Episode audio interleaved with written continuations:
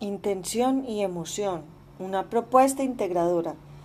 Gracias a la revista argentina de Clínica Psicológica 2016, volumen 25, número 1, de la página 57 a la 66.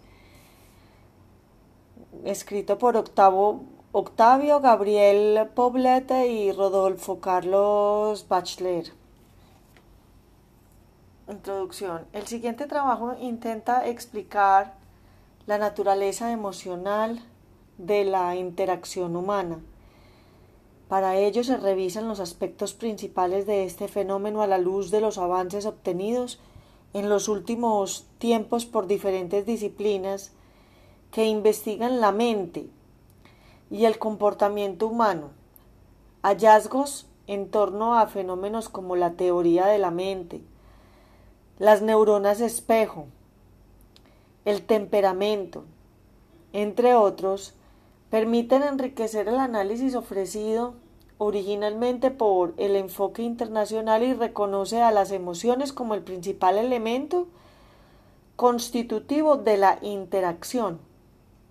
De esta manera, el análisis permite una comprensión más susceptible de ser investigada empíricamente que aquella ofrecida por la propuesta original. Bueno, la introducción, aun cuando el origen del estudio de interacción humana puede adjudicarse a diversas aproximaciones teóricas, el enfoque sistémico, derivado de la teoría general de los sistemas, es un referente fundamental de este campo de estudio. Lo anterior se debe principalmente a la utilidad que presentan las distinciones ofrecidas por este enfoque para el trabajo de personas. Arnold Rodríguez y Rodríguez del 91 y Bertrando y Tofamnetti del 2004. La noción de sistema fue incorporada al mundo de la conducta por algunos terapeutas e investigadores en un intento por proponer un marco conceptual general para comprender la interacción humana. Hoffman 2010. Así fueron surgiendo diversos modelos sistémicos para hacer psicoterapia y, por otra parte, el denominado enfoque interaccional Tales acercamientos consideraron como sistema las configuraciones de comportamientos que se dan entre personas que interactúan y que cumplen con las características señaladas por von Bertalanffy para este tipo de entidades. Arnold y Rodríguez del 91. Por su parte, Watzlawick, Vavelas y Jackson del 2002 señalaron que un sistema interaccional consiste en dos o más comunicantes en proceso o en el nivel de definir la naturaleza de la relación. Dichos autores centraron su análisis en los encuentros recurrentes que resultan relativamente estables en el tiempo y que se dan de forma no casual ni circunstancial. En este intento por descubrir metódicamente la interacción, el grupo de Palo Alto propuso cinco axiomas para la comprensión de la comunicación humana, dentro de los cuales el segundo permitió distinguir dos aspectos centrales de esta, los niveles de contenido y de relación. Este principio señala que cuando dos sujetos interactúan intercambian información sobre determinados tópicos o datos en particular, lo que constituye el nivel de contenido de la comunicación y también en otro nivel denominado relacional, informan a su contraparte cómo deben, debe ser entendida la información expresada en el primer nivel. De esta forma, el nivel relacional cumple un papel metacognitivo sobre el nivel de contenido transformándose así en un aspecto medular para el estudio de la interacción.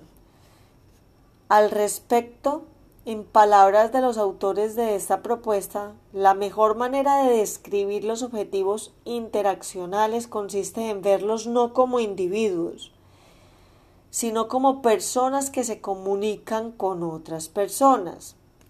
De modo que lo relevante no es el contenido de la comunicación per se, sino exactamente el aspecto relacional, conativo, de la comunicación humana.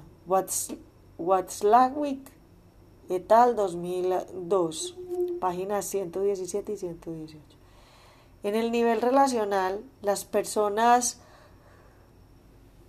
buscan establecer acuerdos, ojo, buscan establecer acuerdos, establecer acuerdos acerca de cómo se vincularán. Se trata de un proceso altamente dinámico en el que momento a momento cada participante ofrece de manera implícita y no consciente una particular disposición para asumir la interacción con el otro, indicando además la manera bajo la cual espera que éste último se comporte, a través de todo este intercambio, los interactuantes negocian el tipo de relación que mantendrán. A través de todo este intercambio, los interactuantes negocian el tipo de relación que mantendrán utilizando en este proceso un sinnúmero de maniobras comunicacionales entre las cuales se cuentan algunas tales como seducir, dominar, contener, desafiar, agredir, renegar o jugar. Watsiawik 2002. Cabe destacar que, aun cuando el nivel relacional se expresa a través de canales de comunicación preferentemente no verbales, no es la conducta objetiva e individual ni la forma específica que ésta adopta aquello que permite que los mensajes asociados a este nivel adquieran significado. En el nivel relacional los comportamientos adquieren su sentido solo a partir de la interpretación que de estos hacen quienes participan en la interacción y en el contexto del tipo de intercambio específico que mantienen. En virtud de todo lo anterior es que, por ejemplo, no existe una sola forma de proponer amistad con el comportamiento ni tampoco una sola manera de aceptarla. Por lo tanto, puede apreciarse que las distinciones realizadas por los diferentes representantes del enfoque sistémico y que han resultado especialmente útiles para comprender y activar cambios en los comportamientos de las personas solo han sido posibles de percibir desde el nivel relacional de la comunicación humana. Distinciones generales y prototípicas de este modelo, tales como pauta interaccional, solo cobran sentido si se tienen en cuenta el nivel relacional de la comunicación humana. Bachler y Poblete 2012. Kenny 1991, Minuchin 1979. En base en estos patrones observados a nivel relacional, los autores sistémicos han podido relevar diversos fenómenos internacionales tales como límites, olones, lealtades u otros los cuales han sido muy efectivos para comprender y modificar los sistemas interaccionales. Lo mismo ocurre con conceptos más específicos como coalición, triangulación u otros surgidos a partir de la constatación de pautas interaccionales y que describen diferentes tipos de intercambios en un sistema interaccional. Se trata de fenómenos que emergen del nivel relacional. Así, por ejemplo, los mensajes que incluyen y excluyen a un otro de una interacción dada y que originan el concepto de límites, Minuchin 1979, son realizados esencialmente a través de claves corporales o no verbales, como el tono de voz y la postura.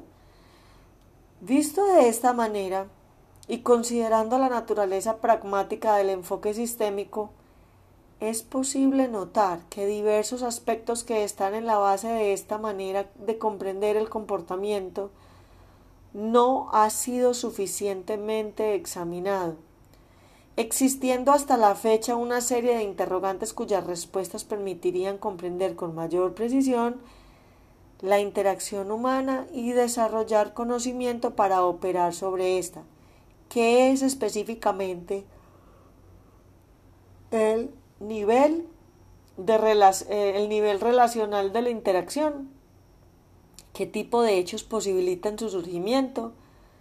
Responder preguntas como las anteriores contribuiría a enriquecer la comprensión conceptual y teórica de la interacción, facilitando además el diseño de investigación empírica sobre este fenómeno. Como desarrollaremos más adelante, el aspecto medular y más influyente que opera sobre el intercambio que ocurre en el nivel relacional cuando las personas interactúan cara a cara se encuentra constituido por los aspectos emocionales. Sin embargo, a pesar de que la teoría psicológica sistemática, sistémica, perdón, destacó la importancia del nivel relacional para la comprensión de los sistemas humanos, no profundizó en la comprensión de sus características específicas y menos aún desarrolló una explicación que diera cuenta de su surgimiento.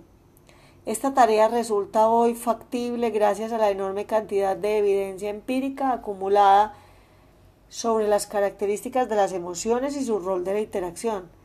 Durante los últimos años, la investigación sobre emociones ha experimentado avances sustantivos en diferentes áreas asociadas a la psicología y a las ciencias cognitivas en general. Asimismo, estudios no directamente orientados a la comprensión de este fenómeno han contribuido a entender de mejor forma las relaciones existentes entre la emocionalidad humana y la interacción. Durante los siguientes apartados revisamos algunos de estos hallazgos Mm, destacando las implicaciones que estos presentan para, la, para comprender la forma bajo la cual participan las emociones en la emergencia del nivel relacional de la interacción humana. Bueno, vamos a dejar acá en aportes contemporáneos a la comprensión del rol de las emociones en la interacción. Y mañana seguimos porque tengo mucho sueño. Gracias. Página 59. Continuamos con interacción y emoción, una propuesta integradora. Aportes contemporáneos a la comprensión del rol de las emociones en la interacción. Uno de los fenómenos más interesantes estudiados por la ciencia cognitiva durante las décadas recientes es la capacidad que tienen las personas para reconocer los estados mentales propios y ajenos, como una suerte de psicólogos natos. Los seres humanos, a diferencia de otras especies, tenemos la virtud de representarnos nuestra mente y la de nuestros congéneres características que nos permite un alto grado de flexibilidad a la hora de dirigir nuestra conducta hacia un objetivo en particular. En el plano interaccional, esta comprensión de los modos de funcionamiento de la mente se extiende hacia nuestros interactuantes tomando la forma de una lectura de la mente ajena.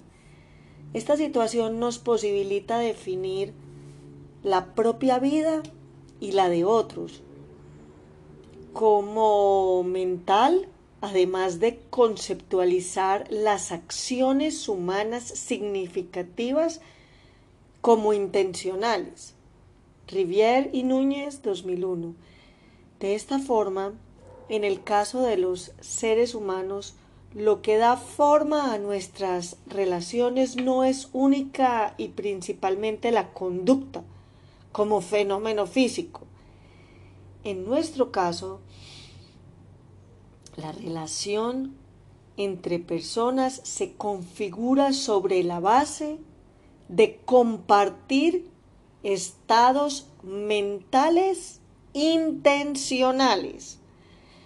Así, generalmente, a las personas no nos importa tanto lo que los otros hacen cuando interactúan con nosotros, sino que, sobre todo, es la interpretación de sus intenciones aquello que más relevancia cobra para la configuración de la relación. Reconocer este hecho permite caracterizar la interacción humana como un fenómeno eminentemente mental. Se trata de un rasgo de la interacción humana que comenzó a ser examinado a partir de las investigaciones de Premack y Woodruff en 1978 y surgiendo el concepto de teoría de la mente este constructo refiere a la capacidad de teorizar sobre los estados mentales propios, además de la habilidad de atribuir y reflexionar también sobre la mente de los demás. De acuerdo con diversas investigaciones, esta capacidad que se desarrolla gradualmente desde el primer año de vida, cristalizando hacia los cuatro o cinco años de edad, permite representar principalmente de manera no consciente las motivaciones, intenciones y estados mentales de las demás personas Tomaselo, Carpenter, Beni, Mola, 2005. Dicha característica permite la generación de diversos tipos de respuesta a partir de las mutuas estimaciones que los participantes de una interacción hacen de los estados mentales de su contraparte durante el intercambio. Así, por ejemplo, a pesar de que mi interlocutor me mira a los ojos y me extienda su mano al saludarme, aquello pudiera llevarme a actuar de manera distante en virtud de claves no verbales. Implícitamente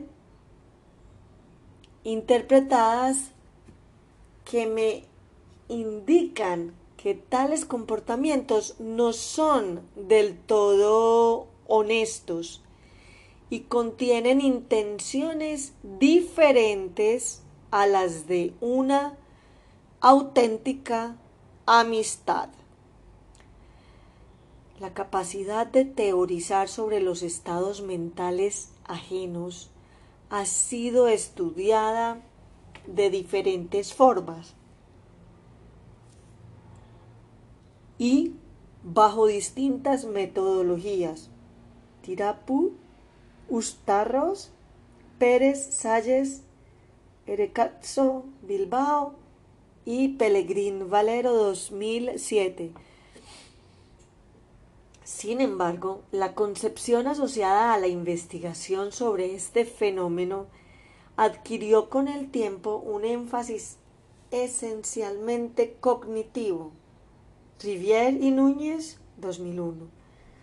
De esta forma, cuando se trabaja bajo el paradigma de teoría de la mente, se suele hablar de los estados mentales como creencias en el sentido simbólico del término, es decir, como representaciones mentales de la realidad, desconociendo explícita o implícitamente la indisociabilidad que existe entre los aspectos cognitivo y emocionales que componen cualquier estado mental.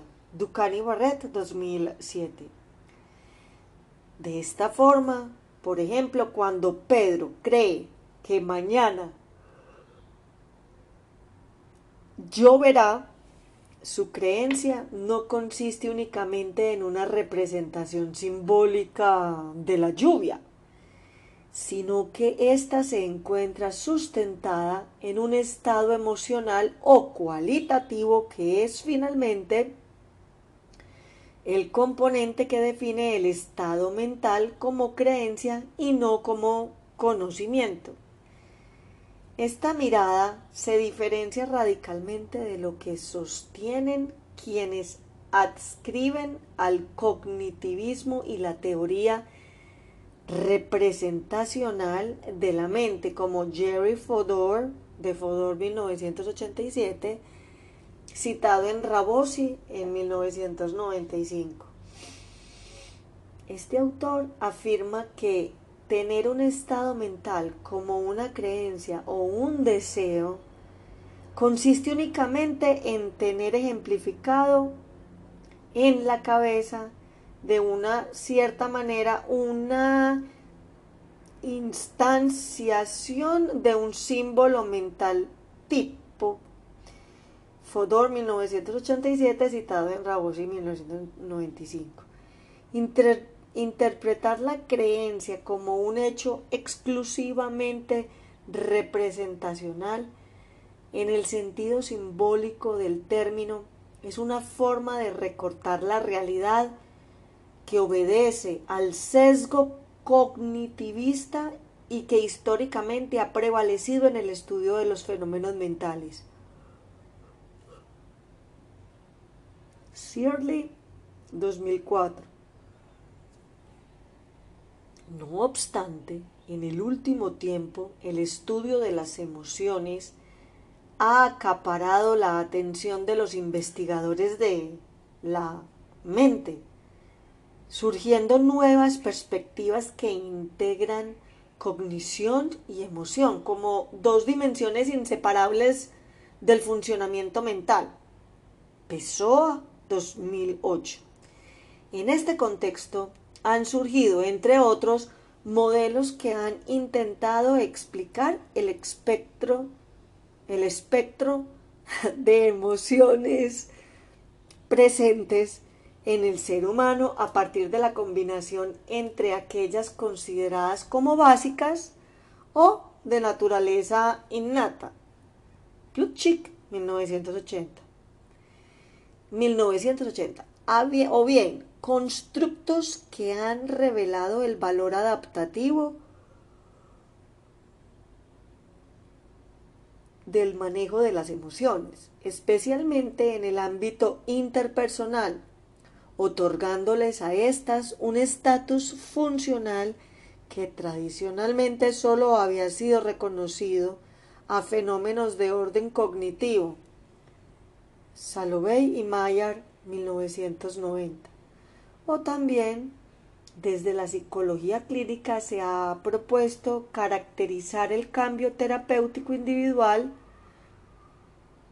como un proceso de naturaleza esencialmente emocional que se llevaría a cabo a partir de la modificación de esquemas emocionales mediante la facilitación por parte del terapeuta de un procesamiento cognitivo afectivo que permitiría en el paciente la emergencia de nuevos significados.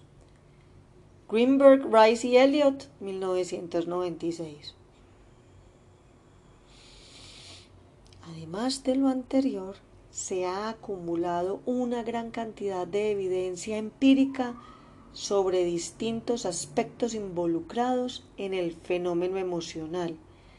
Por ejemplo, un estudio relativamente reciente sugiere una predisposición presente en el ser humano a sentir sensaciones corporales diferenciales para cada emoción independientemente de la cultura. Numenma, Glirin, Han y Gitanenem, 2013. Revisamos a continuación algunos. Entonces, a continuación, eh, revisaremos algunos antecedentes en este campo con el objetivo de analizar su participación en la interacción humana. Evidencias obtenidas de los resultados sobre emociones relacionadas con la interacción. En primer lugar, nos parece necesario hacer un breve repaso a los mecanismos no verbales que participan en la expresión y reconocimiento de las emociones en contextos interactivos. En este ámbito, diferentes investigaciones han demostrado a través de estudios transculturales que la musculatura del rostro entrega información más precisa sobre las emociones mientras interactuamos. Ekman 2007 y Zard 1991. El trabajo en línea ha permitido describir con minuciosa precisión la existencia de expresiones que se, que se articulan a través de distintos patrones de funcionamiento muscular. Estas señales habrían sido modeladas como resultado de la evolución filogenética, situación que permite comprender que su activación se produzca generalmente de forma automática e involuntaria.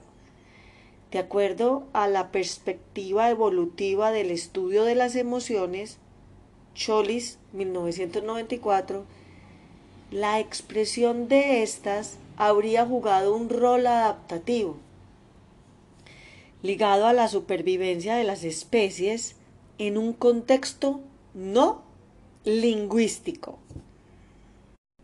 Mediante los mecanismos de expresión corporal de las emociones, los animales comunican a sus congéneres los estados cualitativos internos en los que se encuentran informando, por ejemplo, su disposición a atacar, a huir, huir o a defenderse, entre muchas otras posibilidades conductuales. No obstante, la robustez de dichos automatismos, estos pueden hacerse conscientes y voluntarios a través del entrenamiento en programas especialmente diseñados para este fin, tal y como lo muestran diferentes estudios. Ekman, 2007, Gazani y Smiley, 1990, Goslan, Perron y Beaupré, 2010. No obstante, y más allá de una explicación última de estos fenómenos, la investigación sobre expresión y reconocimiento facial de emociones ha continuado proporcionando detalles cada vez más específicos y numerosos. Por ejemplo, se ha logrado describir patrones en el movimiento ocular implicados en dicho proceso. Jürgen Nelson Lida, Ojira Chiao y Franco Neri 2014.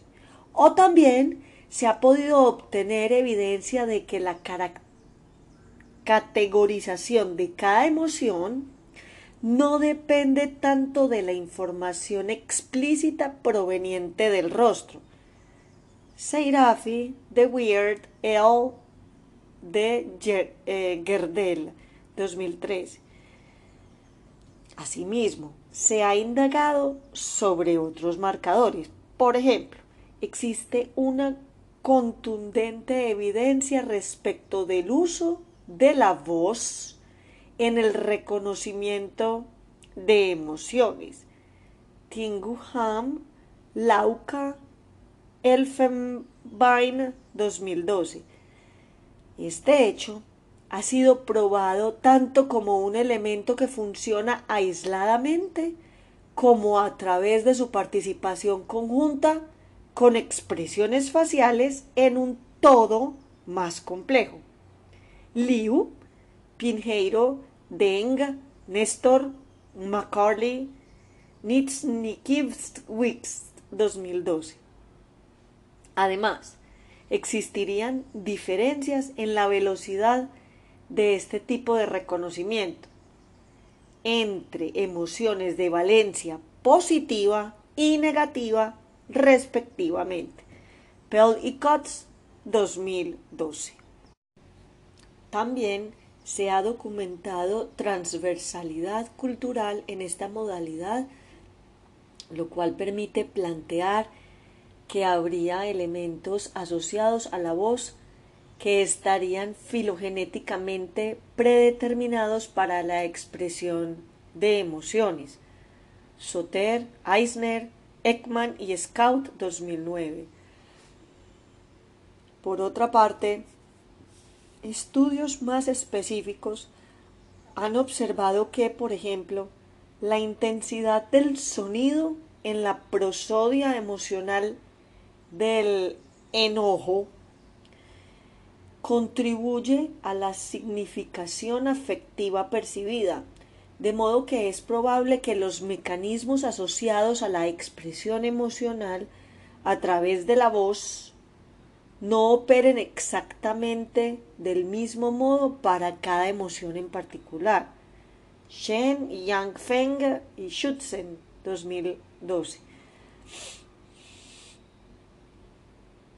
A su vez, se han identificado patrones postulares y de movimiento corporal comprometidos en la expresión de emociones, Bernhardt 2010, así como también se han encontrado indicadores relativos a la influencia de aspectos interactivos en la percepción de la emoción a través del movimiento del cuerpo.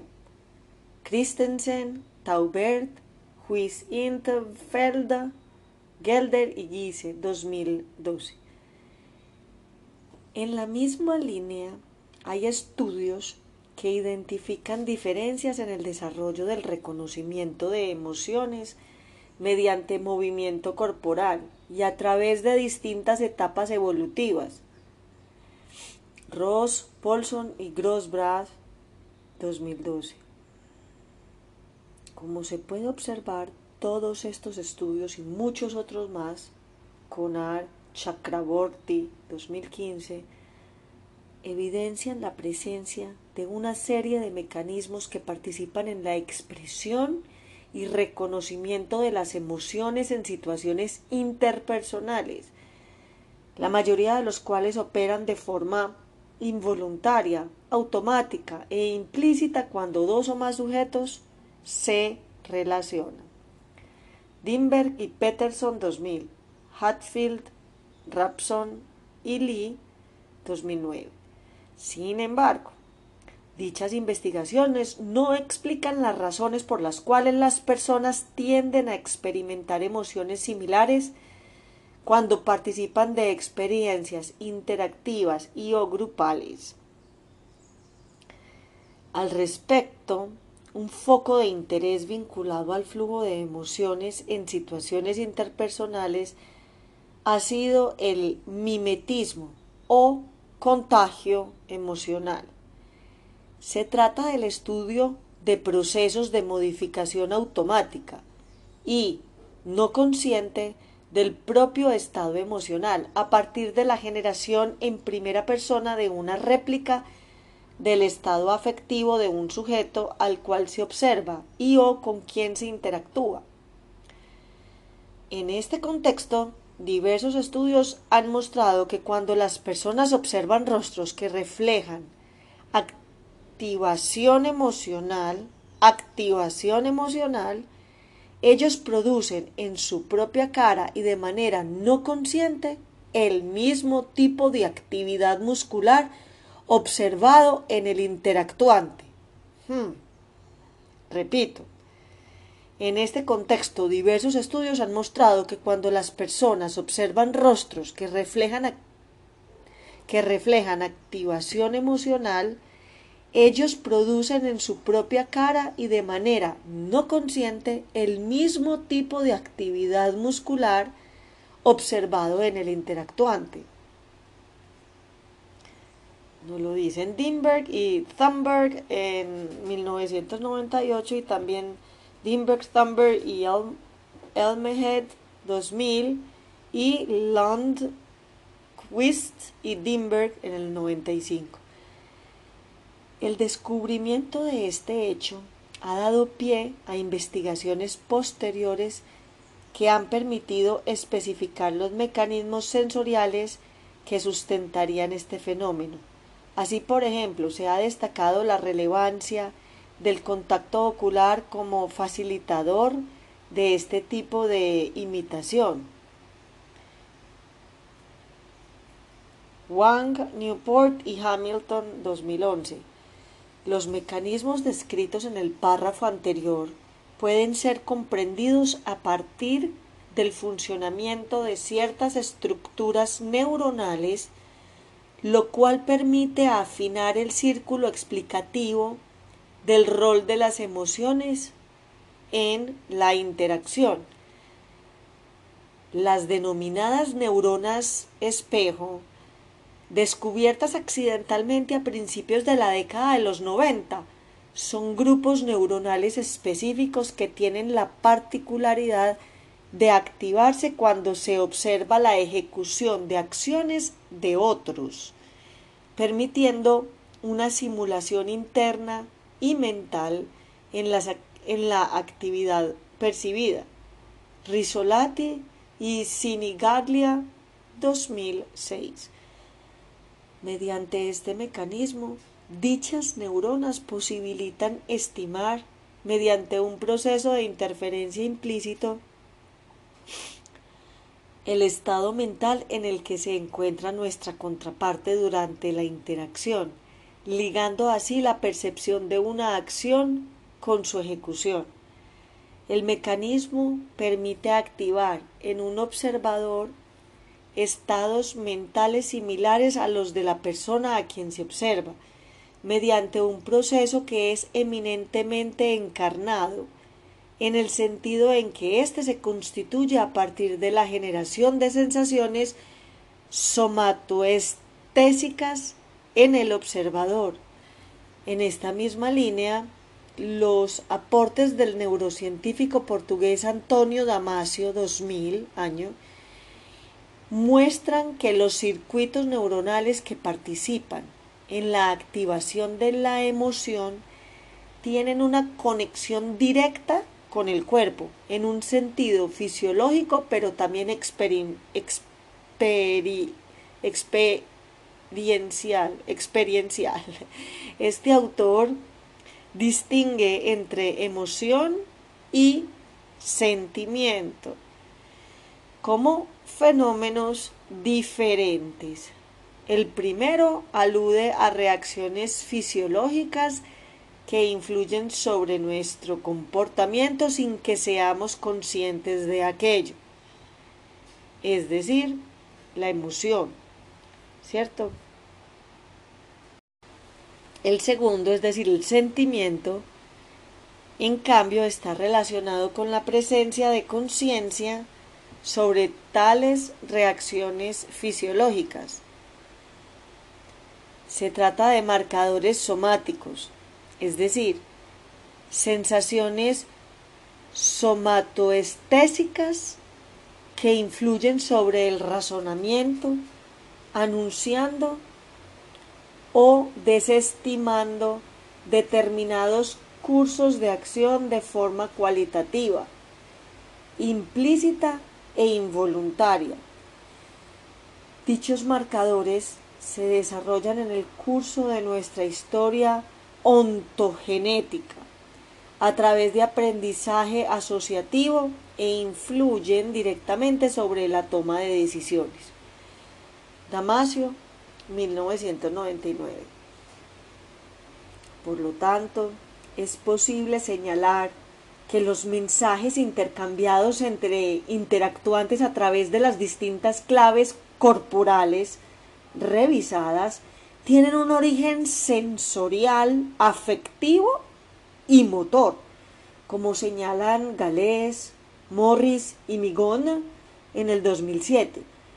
Abro comillas. Cuando vemos la expresión facial de una persona y esta percepción nos lleva a sentir esa expresión como un estado afectivo concreto, no logramos este tipo de comprensión mediante un argumento por analogía.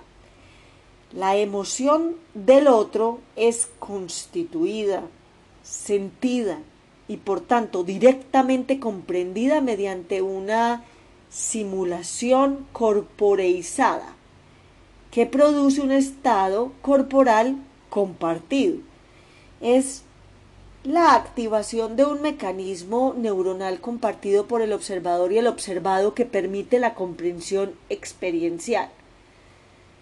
Estamos refiriéndonos a un proceso que opera por lo general de forma no consciente y aun a pesar de que no tengamos la intención explícita de comprender el estado mental ajeno. De esta forma, somos animales empáticos, incluso más allá de nuestras intenciones individuales en tal sentido.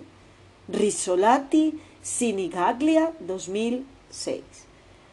Como hemos dicho, las neuronas espejo participan en la interacción humana activando respuestas similares a las que experimenta el otro observado.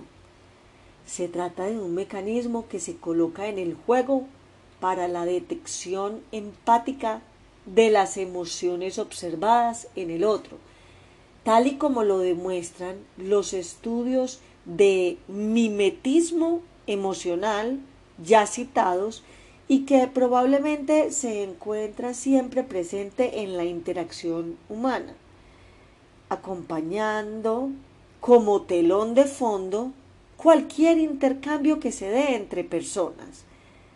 De esta forma, tanto los estudios existentes sobre la expresión de emociones, así como los fenómenos de mimetismo emocional y simulación encarnada que sustentan los antecedentes de investigación referidos a las neuronas espejo permiten dar cuenta de la existencia de un proceso de comunicación emocional entre interactuantes. En el curso de la interacción, las personas entregan información sobre su estado emocional mediante señales corporales a su contraparte mientras que esta última a su vez registra la información recibida a través de procesos de simulación encarnada. Todo lo anterior opera recíprocamente a través de mecanismos que podemos caracterizar como cibernéticos, en el sentido en que estos funcionan a través de procesos que estos funcionan a través de procesos de retroalimentación se trata de reacciones corporales sentidas internamente, imposibles de objetivar con exactitud y que solemos denominar con palabras tales como enojo, pena, rabia, etc. A su vez, podemos suponer que a partir de estas reacciones se articulan mensajes más complejos sobre los cuales participan fenómenos de orden cognitivo y comportamental y que solemos denominar con palabras tales como seducir, jugar, dominar, agredir, etc. El intercambio de este tipo de mensajes es el que la tradición sistémica ha denominado con la palabra relacional. Como hemos visto, su origen es de orden emocional. Las diferencias emocionales individuales y su influencia en la interacción. En circunstancias teóricas, las circulares reacciones emocionales que se producen entre los interactuantes se constituyen como tales en virtud de su carácter de respuesta evolutivamente prefijada frente a la expresión emocional ajena. Por ejemplo, la expresión gestual de tristeza desde un punto de vista evolutivo puede ser entendida como una invitación a responder con compasión Aguado 2005. Mientras que la percepción de miedo ajeno puede ser percibida como una indicación de la existencia de peligro en el ambiente. Sassenfeld 2008. Sin embargo, como documentan tanto estudios de corte empírico como algunos de los distintos enfoques psicoterapéuticos que relevan este tema, las respuestas emocionales en la interacción muestran discrepancias individuales significativas respecto de lo que teóricamente esperaríamos que ocurriese, pese a que todos estamos dotados como miembros de la especie humana de un mismo sistema nervioso que permite el funcionamiento de los mecanismos expuestos, lo anterior no logra explicar por qué razón existen enormes diferencias individuales en el pensamiento y expresión emocional que participa en la interacción humana. En el intercambio emocional implícito descrito, presenta características diferenciales en cada sujeto y situación interactiva, tanto en términos cualitativos en relación con el tipo de emociones implicadas, así como respecto de su variación cuantitativa, que relativa a la intensidad de las reacciones que se presentan. ¿Cuál es la razón de estas diferencias? Los estudios reflejan la existencia de distintos factores detrás de las diferencias individuales. Entre estos se encuentran algunos innatos configurados bajo la forma de un tipo de temperamento, así como otros dependientes de los aprendizajes de cada individuo, especialmente aquellos que se produjeron tempranamente. Así, por ejemplo, para el caso de la expresión de la tristeza, emoción que según veíamos es descrita en la literatura como una invitación interpersonal a la respuesta compasiva, la reacción de la contraparte puede ser también de rabia. Según esta expresión, se enmarque dentro de ciertas configuraciones individuales asociadas a un tipo particular de temperamento y o experiencias de aprendizaje emocional temprano. En relación con lo primero, el conocimiento acumulado muestra que existen diferencias innatas entre los seres humanos que predisponen a los individuos a reaccionar de manera específica frente a los estímulos. Dentro de las variables o dimensiones identificadas en torno al temperamento, destacan algunas como la adaptabilidad, la irritabilidad, la tendencia predominante al afecto positivo o negativo, el nivel de actividad recurrente, la capacidad de atención y persistencia, entre otras. Dyson, Olino, Durbin, Goldsmith y Klein en el 2012. Por otra parte, como hemos dicho, existen ciertas experiencias tempranas que disponen a las personas a reaccionar de una determinada manera a eventos ambientales e interpersonales.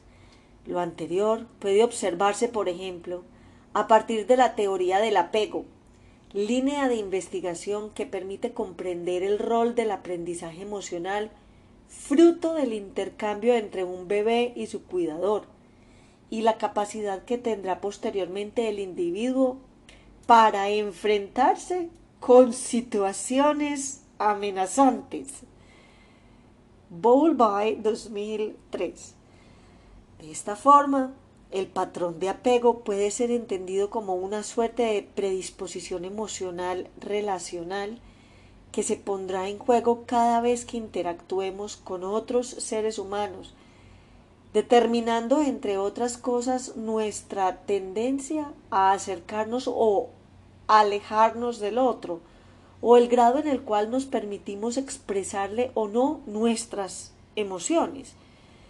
Además de lo anterior, los marcos contextuales, situacionales o culturales que rodean la interacción se constituyen también como elementos productores de diferencias entre una interacción y otra. Aguado 2005. Lo anterior posibilita la emergencia de diferentes circuitos interaccionales en cada situación en la que participamos. Finalmente, y realizando una breve digresión a propósito de las diferencias individuales, es destacable la evidencia que ha ido conectando a las emociones con la psicopatología. En esta línea aparecen, por ejemplo, los hallazgos sobre expresividad emocional familiar y su efecto sobre pacientes psiquiátricos. Brown, Birley y Wing en 1972. O más recientemente las investigaciones que han abordado la regulación emocional y su estrecha relación con diversos cuadros psicopatológicos, Bowden, Westerman, McRae, Kuo, Álvarez et al. 2013, Gross 1999, Hervás 2011, Sassenfeld 2006 y Silva 2005. También se ha documentado la conexión entre diferenciación emocional y la regulación emocional. Silva y Gemp 2004. Asimismo, desde la neurociencia se ha mostrado la participación de estructuras neuronales en este tipo de proceso, particularmente en presencia de comportamiento anormal. Williane, Drambat, Batnagar y Gross 2011, Golding, McGrath, Ramel y Gross 2009. Y por último, y también es posible conectar los hallazgos que han logrado evidenciar la estrecha conexión entre cognición y emoción, y según los cuales ambos tipos de fenómenos, si bien podrían comprenderse como fenomenológicamente diferentes, tendrían entre sí una importante cercanía ontológica. Cuoto, Cedeño e Ibáñez, 2012. Craig 2009, Damasio 2000, Ducani Barret 2009, Pessoa 2008. Lo anterior permitiría ampliar la comprensión de diversos trastornos psicopatológicos y de las funciones mentales comprometidas en estos.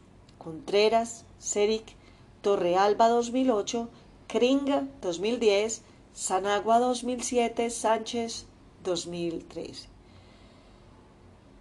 Conclusiones y reflexiones finales.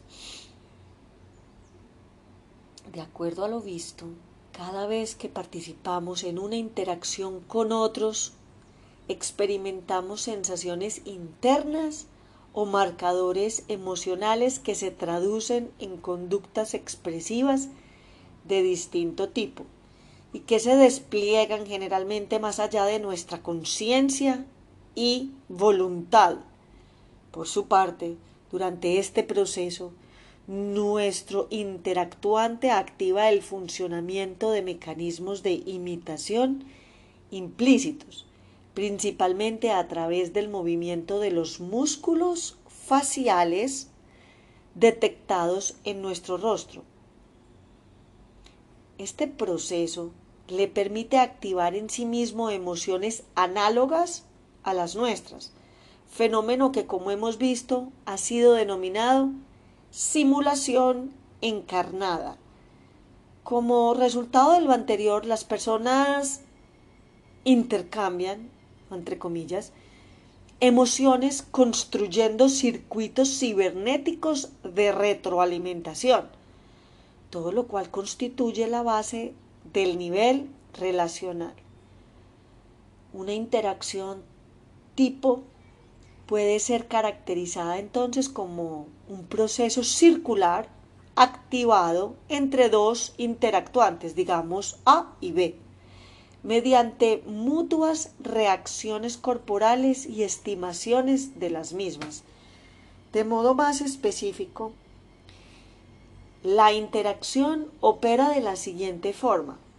El interactuante A simula implícitamente a través de la puesta en funcionamiento de sus neuronas espejo el, entre comillas, estado emocional de el participante B, en virtud de las claves corporales observadas sobre este último principalmente la actividad de sus músculos faciales de la misma forma y como respuesta a las manifestaciones corporales de A, B, reacciona a estas a través del mismo proceso. A su vez, este circuito somatosensorial trae aparejado estados emocionales que, como hemos señalado, operan generalmente de forma implícita, fuera del campo de conciencia de los interactuantes. Obviamente se trata, además, de un proceso caracterizado por un gran dinamismo y recursividad, propiedades ambas que dan lugar al surgimiento de un nivel de análisis propiamente relacional. Pese al carácter teórico de la descripción que hemos realizado, dado que, como hemos dicho, en verdad lo que ocurre en estos intercambios no opera siempre con la correspondencia esperada, esta apunta a mostrar que la naturaleza del nivel relacional presente en la interacción es emocional. Es a través de la emocionalidad que las personas negocian las características del encuentro cara a cara que están dispuestos a sostener con su interactuante, proceso que sustenta la emergencia de las características de estabilidad y recurrencia de la interacción. De esta forma, si bien las personas recurren explícita o voluntariamente al lenguaje verbal con el objetivo de comunicarse, también realizan simultáneamente diversas operaciones de naturaleza afectiva que tiñen la totalidad del intercambio y que solemos caracterizar a través de expresiones como seducir, dejarse seducir, atemorizar, mostrarse vulnerable, entre otras muchísimas posibilidades. Se trata de un proceso circular de tal forma que muchas de nuestras reacciones se constituyen como respuestas a la estimación que hacemos del estado mental del otro, mientras éste nos responde a su vez en función de lo que él cree es nuestro estado mental en un momento determinado. Podemos comprender ahora que los fundadores del enfoque interaccional y de los diversos modelos sistémicos de psicoterapia recurrieran a la identificación de estos mismos procesos emocionales como una base para elaborar su propuesta, aun cuando no explicitaran aquello en sus escritos. El cúmulo de constructos configurados desde esta perspectiva, tales como los conceptos sistema interaccional, triángulos, lealtades, límites u otros, surgen como distinciones realizadas en un nivel de abstracción superior al nivel en el que ocurre el fenómeno de base emocional al que nos hemos referido. Esto nos lleva a pensar que para lograr dar cuenta de un sistema interaccional desde el punto de vista de un observador externo, tal cual es el lugar que ocupa un terapeuta o un consultor organizacional, es necesario recurrir también a operaciones emocionales del tipo de las descritas. Luego, a partir de estas, se podrá avanzar hacia un nivel de abstracción superior, realizando operaciones de tipo cognitivo que permiten construir lecturas, entre comillas, de diferente tipo sobre la interacción. El nivel relacional puede ser definido como emocional y las lecturas de orden cognitivo realizadas sobre las dinámicas que se producen pueden ser caracterizadas como metaemocionales, en el sentido de distinciones hechas a partir de la presencia de emociones. Aguado 2005. Dichas lecturas permiten elaborar mapas o diagnósticos. Sin embargo, la intervención destinada a modificar los circuitos interaccionales observados en una pareja, una familia, una escuela o cualquier otro tipo de organización humana ocurre siempre en un nivel emocional. Lo anterior presenta varias consecuencias prácticas para los procesos de intervención que se implementen. Por ejemplo, frente al desafío de modificar una interacción problemática, será importante tomar en cuenta las emociones presentes en cada miembro durante dicho intercambio generar una lectura que permita comprender cómo éstas se articulan entre sí y desplegar estrategias de cambio a partir de ello. Examinemos a continuación un ejemplo tomado de nuestra práctica psicoterapéutica con el objetivo de ilustrar el análisis realizado. Se trata de una pareja que consulta por una serie de dificultades y conflictos entre comillas, detectándose el ejercicio de una conducta abusiva por parte del marido hacia su mujer. A través de una primera lectura realizada por el consultor, al inicio del proceso se registran los intercambios de rabia por parte de él y de temor por parte de ella, los cuales conforman un círculo que se retroalimenta positivamente. Además de dicha lectura general, el consultor nota al inicio de la terapia la dificultad existente en ambos miembros de la pareja para identificar en primera persona las emociones experimentadas por cada uno de ellos durante tales intercambios.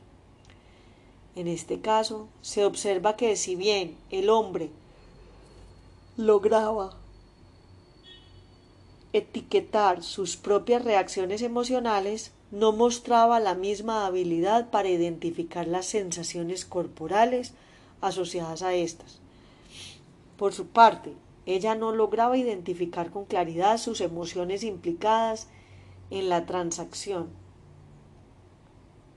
ubicándolas vagamente en el espectro del temor.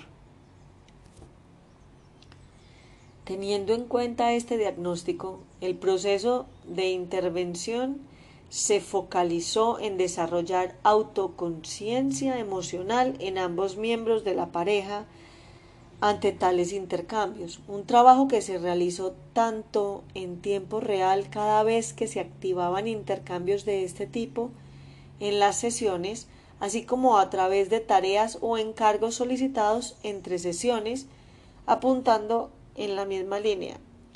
Producto de la intervención anterior, ella logró paulatinamente tomar conciencia de intensos sentimientos de rabia cuando el círculo se activaba, sensación que aparecía cubierta por reacciones que ella reconocía al inicio del proceso como temor, miedo o angustia, sensaciones que tendían a paralizarla totalmente. Tal reconocimiento anterior facilitó en la mujer el desarrollo de recursos protectores. Desarrollo de recursos protectores. Por ejemplo, se desarrolló una actitud más autoafirmativa y de empoderamiento, así como un tono de voz más completo y alto, e incluso el despliegue de conductas verbales, verbal y físicamente más agresivas.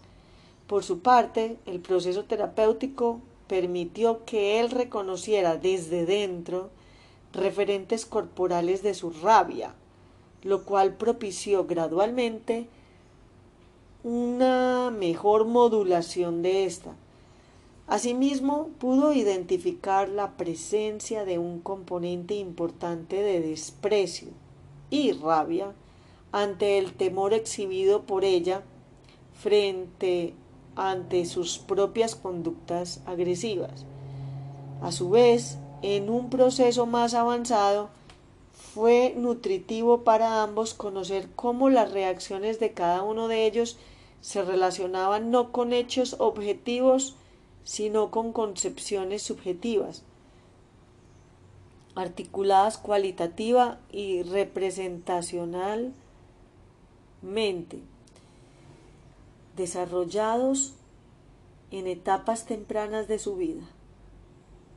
Los de ella relacionados con la presencia de un padrastro que había ejercido maltrato hacia su madre, quien reaccionaba con la presencia de un, padrastro que había ejercido maltrato hacia su madre, quien reaccionaba de manera similar a cómo actuaba ella, y los de él relacionados con padres en extremos críticos y castigadores.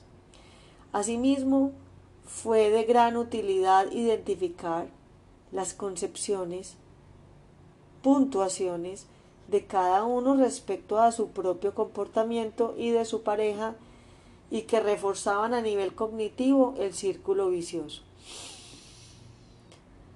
El cambio en este tipo de casos ocurre gradualmente a través de tres estadios generales de desarrollo, tal cual expusimos en un trabajo anterior, Bachler y Poblete 2002. 12. En primer lugar, se produce una toma de conciencia por parte de cada uno de los miembros de la pareja respecto de las propias emociones que se suscitan a propósito de la relación que conforman. Segundo, ocurre que cada uno de los interactuantes comienza a darse cuenta además de que las emociones que el otro experimenta durante los intercambios. Eh, esta situación permite en ocasiones dar paso hacia un tercer nivel de desarrollo en la relación se produce una toma de conciencia por parte de los miembros respecto al circuito de retroalimentación emocional existente entre ellos, un insight que suele tener como resultado un aumento de la flexibilidad de la interacción tal cual ocurrió en el ejemplo.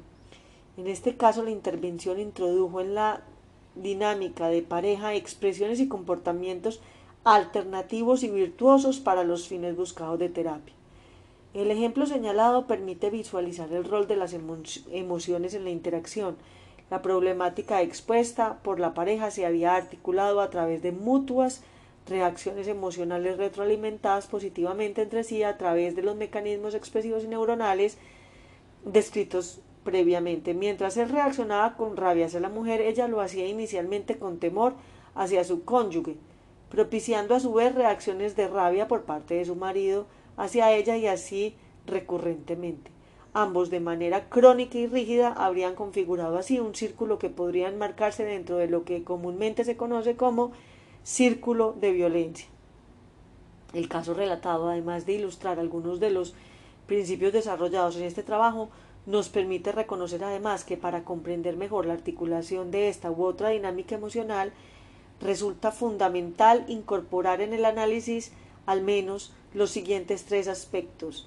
El nivel de conciencia de las propias emociones experimentadas y de las emociones presentes en la contraparte durante el curso de tal interacción. La diferencia entre acceder a la comprensión de la interacción desde dentro, es decir, de modo subjetivo a partir de las emociones que emergen en el observador, o desde fuera, construyendo una representación cognitiva de lo observado. El acoplamiento que surgiría entre los interactuantes a partir de las diferentes dimensiones que componen el fenómeno interaccional Bachler y Poblete 2012. Finalmente, podemos señalar, en virtud de todo lo expuesto que es posible ampliar la comprensión de la interacción y de las estrategias para propiciar su modificación, articulando comprensivamente las diferentes dimensiones implicadas en tales intercambios y particularmente los diferentes aspectos que componen la base emocional de esta. De esta forma podemos abordar cuestiones claves rescatadas por esta perspectiva e intentar responder de manera más directa preguntas tales como ¿por qué razón se produce la rigidez en la interacción humana, dificultándose el flujo natural de intercambio emocional entre los interactuantes como el consecuente malestar y sufrimiento para las personas? ¿Cuáles son las repercusiones epistemológicas de esta concepción en términos de las operaciones que permiten conocer la interacción? Si bien es un hecho que diversos autores han revelado la naturaleza emocional de la interacción, también es cierto que dichas declaraciones no han logrado explicar totalmente el fenómeno en cuestión. Andolfi, Angelo, Diniclio, Bertrando, Aroncelli y Bowen en el 96, 2009 y 89 respectivamente. La comprensión de la interacción como fenómeno emocional permite la identificación e investigación de los diferentes mecanismos implicados en esta, así como la clarificación y el fortalecimiento de los procesos de formación para la intervención en este contexto. Asimismo, el planteamiento eh, expuesto involucra revisar la comprensión de los fenómenos reportados de la literatura sistémica, particularmente en relación a la rigidez interaccional, identificada transversalmente por autores de esta tradición eh, Andolf, Angelo, Mengi, Nicolo, Corigliano, Kerr, Bowen, Minuchin y Fishman. El análisis realizado nos muestra que el tratamiento de este y otros fenómenos relacionados requiere una revisión